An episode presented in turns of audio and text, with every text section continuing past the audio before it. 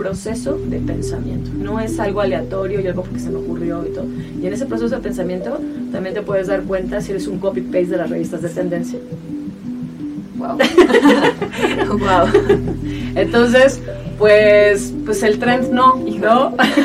Menos trend y más pensamiento, más, más este más autenticidad, pero ese es un producto creo que sí de, de, un proceso mental, o sea, un proceso que tú has logrado captar, o sea, real, qué es lo que quiero transmitir de, o sea, de un cúmulo de cosas, no experiencias, pero, o sea, de ti como persona, pero que sí hacen tu arquitectura como un proceso mental y que no sea solamente... Ya es un copy-paste o algo espontáneo, no es así, y entonces creo que eso es lo más importante, y creo por lo menos eh, desligarnos de, de la parte del fanatismo, ¿no?